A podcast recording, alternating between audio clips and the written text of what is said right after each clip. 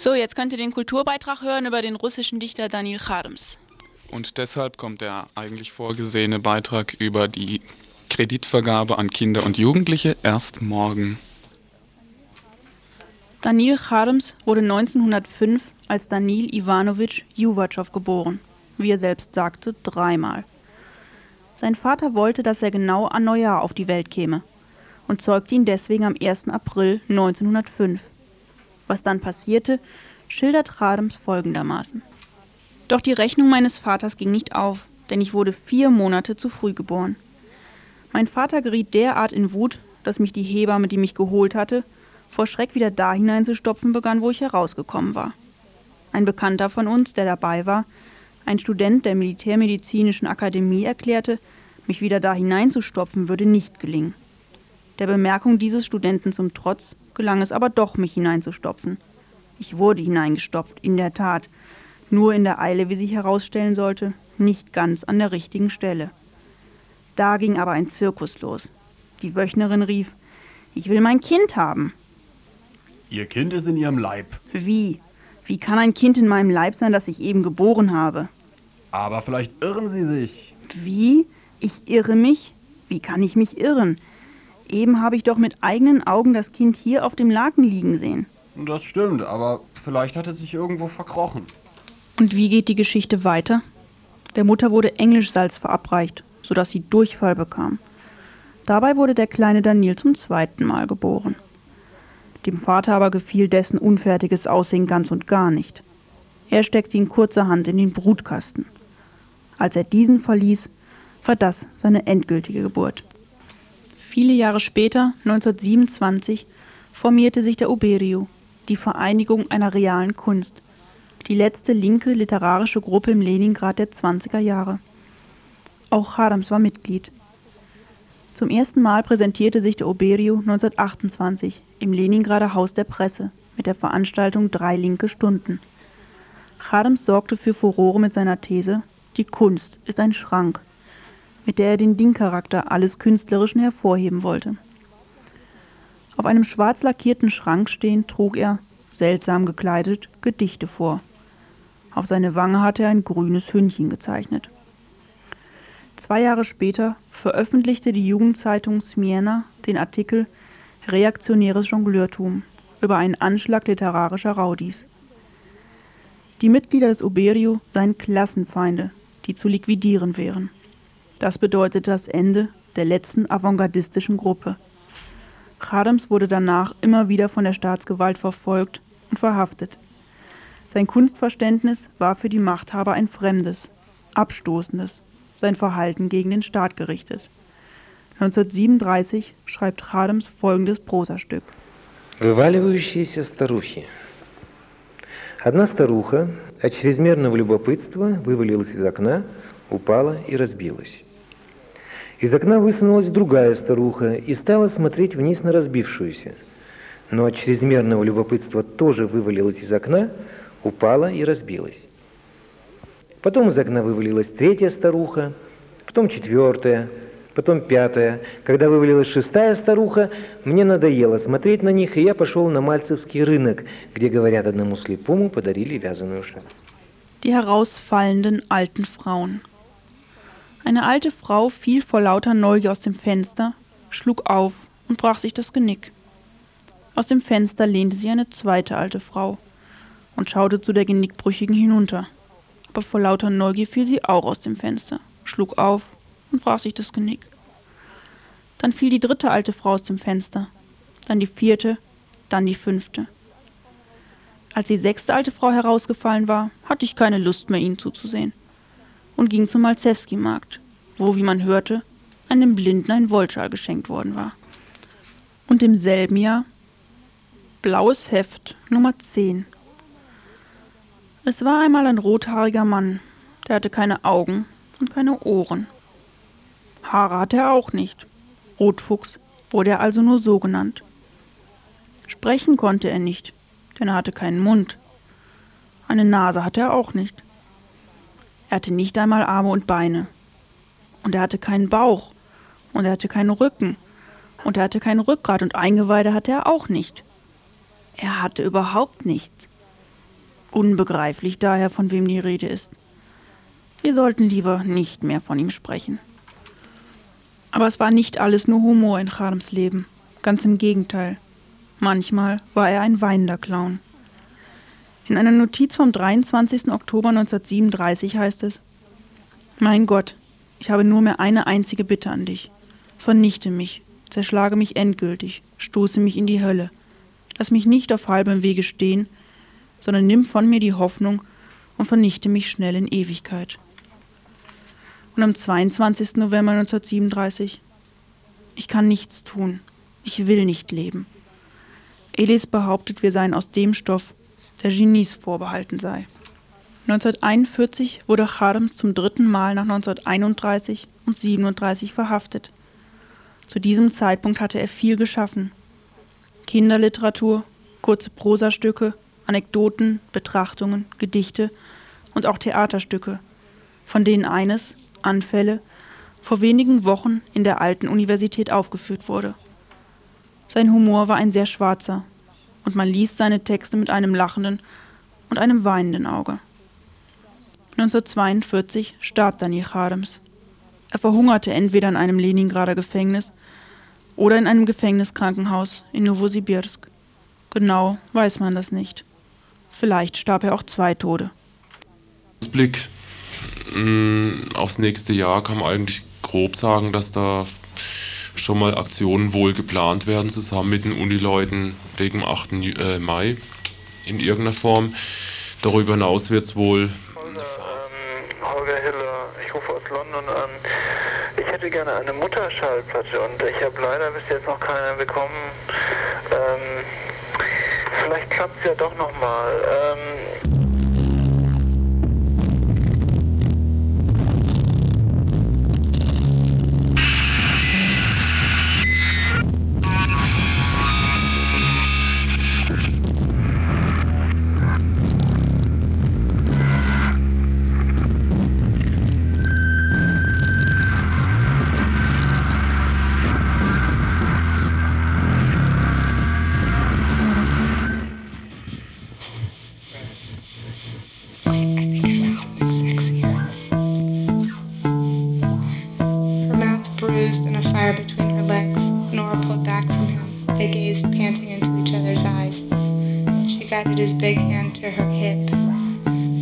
up her silky caftan to her breasts. No man had ever made her feel this way. She didn't want to beg. As if mesmerized, he stared at his hand caressing her breast, cupping its full curve,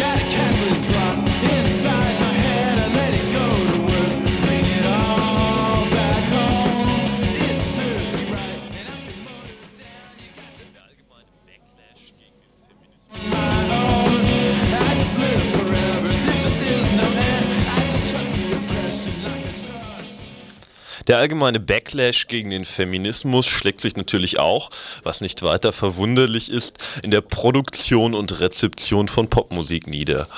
Rock'n'Roll ist, wie Joan Gottlieb in einem Beitrag für die aktuelle Nummer der Beute schreibt, eine potenziell, aber keineswegs inhärent feministische Ausdrucksweise.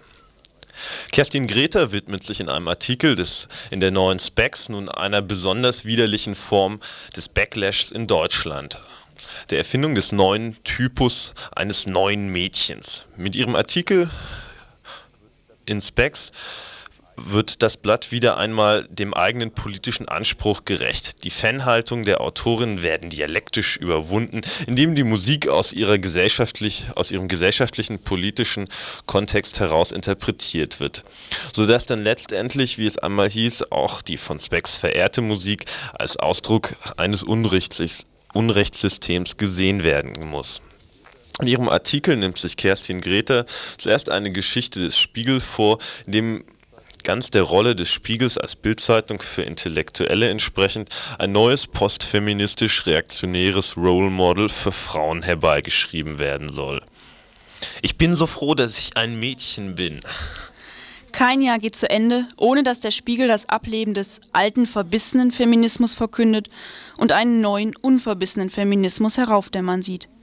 Nur mit dem Unterschied, dass dieses Mal die weiblichen Heroen, Liz Fair und Courtney Love, mithelfen sollen, gleichen Lohn für gleiche Arbeit, ein erträgliches Abtreibungsrecht und gleiche Aufstiegschancen für Frauen nicht so wichtig zu finden. Hier die verdorrten Frauenrechtlerinnen aus den 70er Jahren, dort die verdorben femininen, postfeministischen Mädchen aus der Popkultur, frisch aus Amerika importiert. Damit hat sich das sattsam bekannte Entgegensetzungsmuster der bürgerlichen Presse allerdings recht undankbare Ikonen ausgesucht. Denn alles, was sich zwischen Tank und Riot Girl, von Sassy bis Liz Fair aus Amerika importieren lässt, ist eben nicht postfeministisch, sondern feministisch. Was genau sagt Postfeminismus? Tanja Moleski, Postfeminismus ist das Besetzen des feministischen Gedankenguts für nicht feministische Zwecke. Und der Einzige, der feministisches Gedankengut für nicht feministische Zwecke benutzt, ist in diesem Fall der Spiegel. Eine neue Mädchengeneration überlässt angeblich den Männern die Drecksarbeit. Was aber ist Drecksarbeit? Arbeit, bei der Mann sich die Finger schmutzig macht? Wohl eher die Arbeit, die an Frauen aller Schichten, in der Regel mäßig oder gar nicht entlohnt delegiert wird. Nun spricht der Spiegel aber von Mädchen, die auch Mädchen bleiben wollen, weil Frau ideologisch doch so überfrachtet sei. Was also ist ein Mädchen? Eine Person weiblichen Geschlechts, die Männer sich als sexuell reizend, aber nicht so anspruchsvoll und psychologisch, nicht so anstrengend vorstellen. Vereinfacht gibt es zwei Mädchentypen, die in dieser deutschen Rezeption auf dem deutschen Musikmarkt vereinheitlicht werden. Nämlich solche, die liberal, radikal feministisch und hedonistisch sind und solche, die reaktionär, naiv feministisch und hedonistisch sind. Zur ersteren Kategorie gehören die erwähnten Ami-Künstlerinnen, zur zweiten die Brauthaut ins Auge Lucy Electric und Heike Markatsch. Überhaupt Lucy Electric. Im Frühjahr besetzte sie wochenlang Platz 1 der deutschen Singlecharts mit dem rachsüchtig hymnischen erleichterten Bekenntnis, froh zu sein, ein Mädchen zu sein, weil man als solches sowieso gewinnt. Das Lied liest sich wie eine frivole Einführung in geheime Glücksmomente und unheimliche Tricks eines angepassten Frauenlebens und klingt wie ein Karnevalsschlager auf Dreadlock-Basis. Strophe 1 provoziert dadurch, dass die Ich-Erzählerin bei einem fremden Mann am Tresen auf den Hintern und nicht etwa auf die Augen abfährt. Der soll allerdings, Provokation Nummer 2, den ersten Schritt tun. In Strophe 2 wird die schlecht verdaute Anpassung wettgemacht, indem sie sich von ihm viele schöne Sachen kaufen lässt. Man könnte denken, das sei was für Frauen in der zweiten Lebensmitte, die sich damit abgefunden haben, dass man den männlichen Versorger, wenn schon von ihm abhängig, ausnutzen muss. In Strophe 3 macht sich Lucy van Orgen, 23 Jahre alt, über sein Potenzgehabe lustig. Ob der Größte, der es am längsten kann, von allen heute Nacht auch wirklich hält, was er verspricht? Also was gewinnt sie am Ende? Die Aufmerksamkeit eines reizenden fremden Mannes, der ihr großzügig ein paar Kleinigkeiten spendiert. Und wenn er kann, dann fickt er sie so, wie sie es am liebsten hat. So fortschrittlich ist der Feminismus in der deutschen Popkultur. als hätte sich Genie aus Falcos gleichnamigen Hit nach zehnjährigem Schweigen selbstständig und auf Affirmationskurs gemacht. Wo immer mehr männliche Ernährer zu Verlierern, also arbeitslos werden, müssen sich die Mädchen mit dem Gedanken über Wasser halten, dass sie sowieso gewinnen und nie arbeiten müssen. Wie im Mädchennachfolgehit Hey Süßer. Ist das noch halb zivilisierter oder schon stark anbarbarisierter Mittelstandskapitalismus?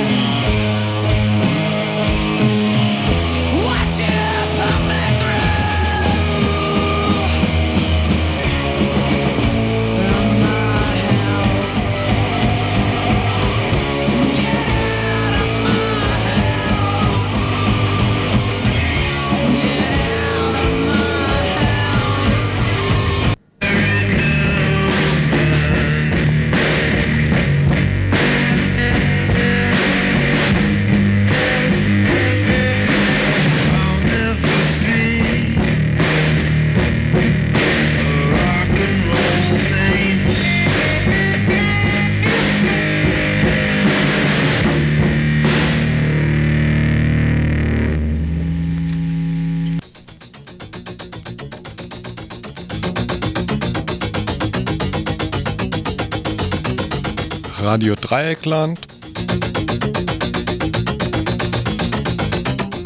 Die Nachrichten.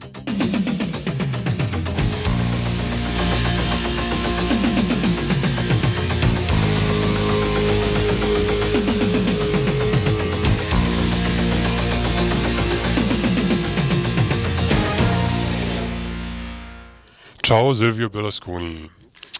Der Rücktritt des italienischen Ministerpräsidenten ist für heute angekündigt worden. Seit gestern debattiert das italienische Parlament über die Zukunft der Regierung unter Berlusconi. Am Freitag sollten die Abgeordneten über drei Misstrauensanträge abstimmen, einer davon stammt von der Lega Nord. Sie war bisher an der Koalition beteiligt. Von ihren fünf Ministern sind bereits vier zurückgetreten. Nur Innenminister Maroni blieb im Amt mit der Begründung, in der kritischen momentanen Situation müsse er Bezugspunkt bleiben. Berlusconi rief angesichts seines drohenden Sturzes zu Massendemonstrationen auf, zu denen aber kaum Leute erschienen. Er nutzte dazu wieder seine Monopolstellung im Fernsehen aus, sein Aufruf wurde auf allen Kanälen gesendet Möglicherweise bilden nun Lega Nord, die Partei des demokratischen Sozialismus (PDS) und die Volkspartei eine neue Regierungskoalition, ansonsten müssten Neuwahlen stattfinden. Für Berlusconi geht es nicht nur um seine Macht als Ministerpräsident, ihm gehören auch alle drei Privatfernsehsender. Das Verfassungsgericht verurteilte diese Monopolstellung im Medienbereich als verfassungswidrig. Eine neue Regierung könnte ein dementsprechendes Mediengesetz beschließen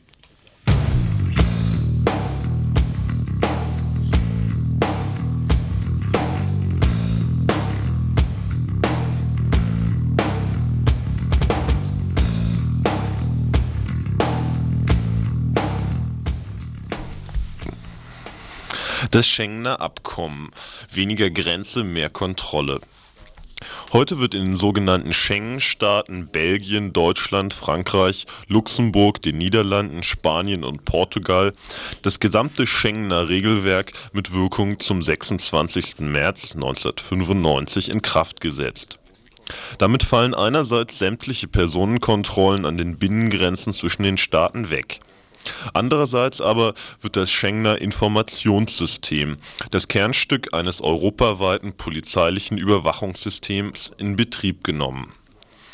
Aufgrund des Schengener Informationssystems werden bereits Daten, werden bald bereits Daten aus den nationalen Polizeibeständen in den Zentralrechner in Straßburg überspielt werden von dort aus können sie dann zum Beispiel in der Bundesrepublik von 8000 Computerterminals der Polizei abgerufen werden. Damit wird die enge Zuständigkeitsbegrenzung zum Beispiel auf Drogenkriminalität aufgehoben, die heute noch die Arbeit der Europol bestimmt. Bezweckt wird damit, dass Voraussetzungen für die umfassende europaweite Fahndung und Datenerhebung geschaffen werden Dagegen kritisieren Datenschützer aber an dem Abkommen, dass aufgrund der kaum kontrollierbaren Menge der verarbeiteten Daten und des hohen Verarbeitungstempos schwerwiegende Grundrechtseinschränkungen zu erwarten sind. Durch das Schengener Abkommen werden auch sogenannte verdeckte Registrierungen und gezielte Kontrollen möglich, sodass europaweite Bewegungsbilder über Einzelne oder Gruppen angefertigt werden können, ohne dass diese darüber informiert werden die Einhaltung der relativ strengen Datenschutzrichtlinien soll, so eine offizielle Stelle, eine ständige Kontrollinstanz sicherstellen. Doch nicht nur die hessische Datenschutzbeauftragte bezweifelt, dass effiziente Kontrolle des ungeheuren Datenflusses überhaupt irgendwie möglich ist.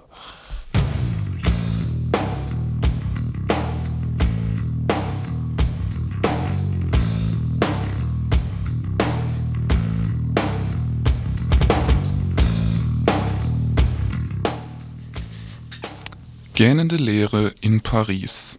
In Paris stehen nach offiziellen Angaben 118.300 Wohnungen leer, während in Frankreich 600 bis 800.000 Obdachlose ein Leben auf der Straße führen müssen. Dies änderte sich am Wochenende. 19 Familien, rund 100 Personen besetzten ein 10.000 Quadratmeter großes Gebäude. Hinter der Aktion steht die Organisation Recht auf Wohnen von offizieller Seite kam überraschend Zuspruch. Der französische Regierungschef Balladur zeigte Verständnis und versprach, nicht durch Polizei räumen zu lassen.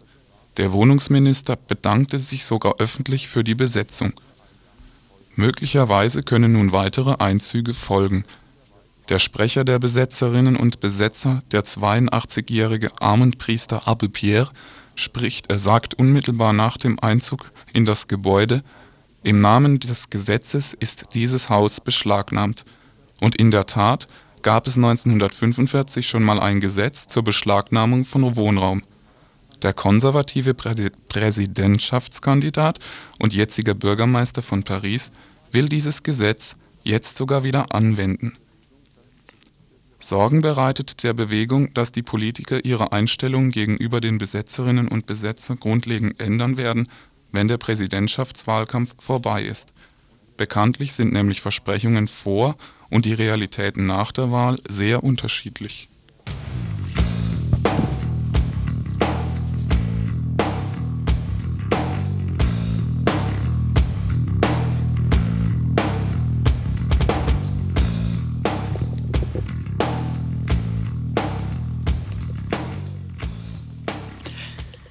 Armee rückt in Chiapas ein. Am Dienstag rückten Soldaten und Polizisten in zwei Dörfer im südmexikanischen Bundesstaat Chiapas ein. Die Guerillabewegung Zapatistische Nationale Befreiungsarmee EZLN gehören vorwiegend Maya-Indianer an. Anfang des Jahres hatten sie mehrere Gebiete im Chiapas-Gebiet besetzt. Die Bewegung fordert soziale Gerechtigkeit für die Indianer. Seit Beginn des Monats droht die EZLN mit weiteren Kämpfen. Am 1. Dezember war Eduardo Robledo in sein Amt eingeführt worden. Ihm wird von Seiten der EZLN vorgeworfen, nur durch Wahlbetrug an die Macht gekommen zu sein. Am Montag besetzten dann Einheiten der EZLN 38 von 110 Gemeinden in Chiapas. Subkommandante Marcos erklärte, der Vormarsch solle nicht als Provokation verstanden werden. Das Verteidigungsministerium ließ verlauten, den jetzt einseitigen Waffenstillstand nicht brechen zu wollen. Doch von Polizei und Armee wurden am Dienstag neben den beiden Dörfern auch alle blockierten Überlandstraßen geräumt. Widerstand gab es laut Angaben nicht.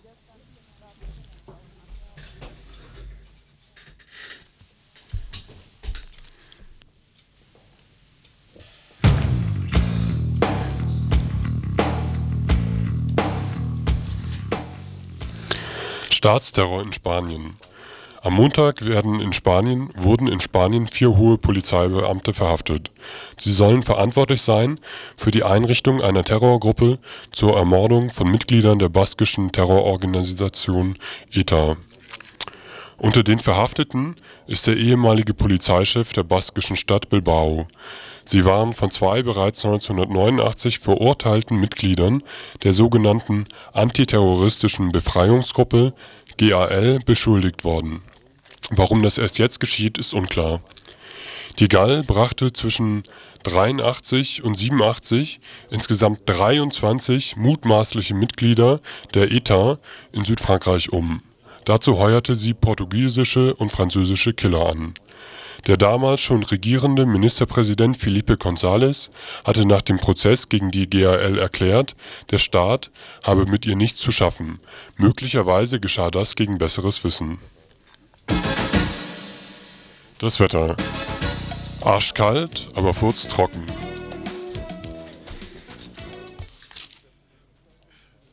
Ja, und in ungefähr 10 Minuten könnt ihr dann die Veranstaltungshinweise hören und um eine halbe 20 Stunde. Ja, und um 20 vor ungefähr gibt es dann den Politikbeitrag und dazu befragen wir jetzt noch unseren Redakteur hier zur Linken. Was könnt ihr hören im Politikbeitrag? Ja, der Politikbeitrag beschäftigt sich mit dem äh, Versuch der kontrollierten Abgabe von Drogen an Drogenabhängige in der Schweiz.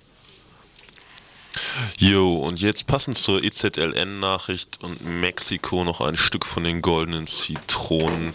Genau darüber, über das EZLN.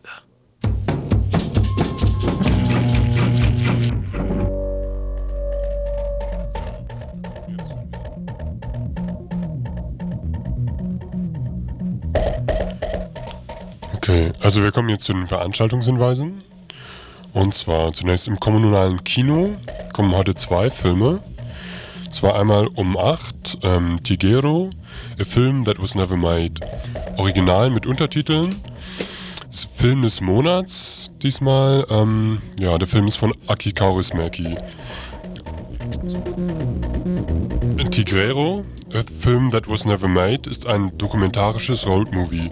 Örtlich wie auch zeitlich gesehen ja, dieser Road Dog, wie Sam Fuller ihn bezeichnete, beschreibt nicht nur dessen Rückkehr in die Karacha-Dörfer auf der gleichen Route wie vor vier ähm, Jahrzehnten, sondern auch seine Karriere als Filmemacher und das Schicksal der Karacha-Indianer seit der ersten Begegnung. Sam Fuller wird dabei von Jim Jarmusch begleitet, der ihn nicht nur über sein nicht realisiertes Filmprojekt befragt.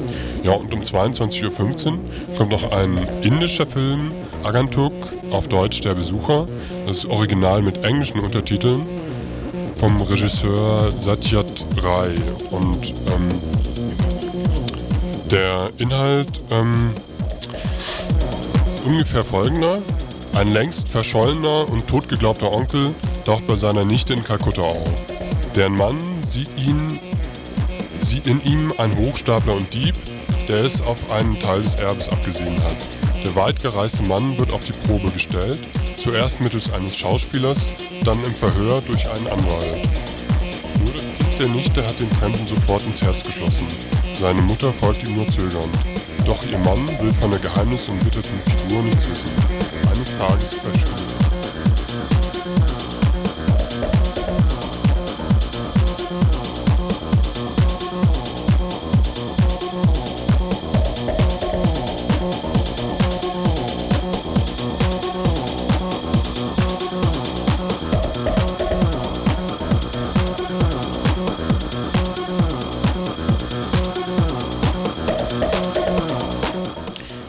dann heute Abend in der Fabrik ist um 20.30 Uhr Tango-Tanzabend unter dem Motto Tango und Weihnacht mit Akkordeon-Einlagen von Cordula Sauter. Und zwar ist das in der Habsburger Straße 9 im Hauptgebäude im ersten Stock.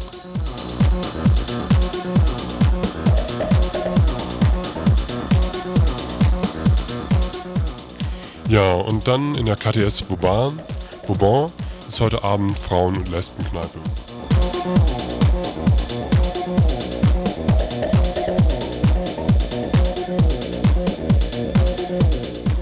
Ja, nun zur Vorausschau auf unser Programm.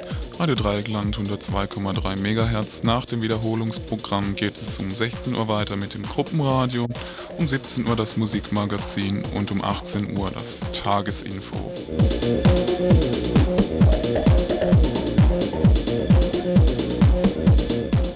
Weiter dann um 19 Uhr mit Radio International. Es geht um Pablo Nerada, Poesie und Musik.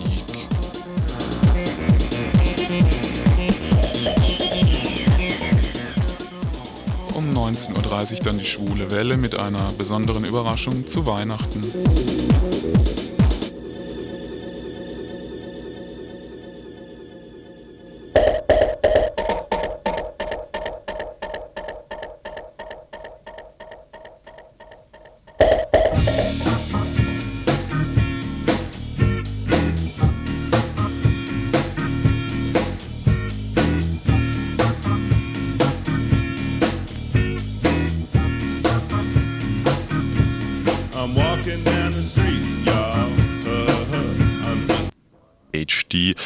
Nixe, Psycho 1, wie gesagt, äh, dann noch Ted Geier.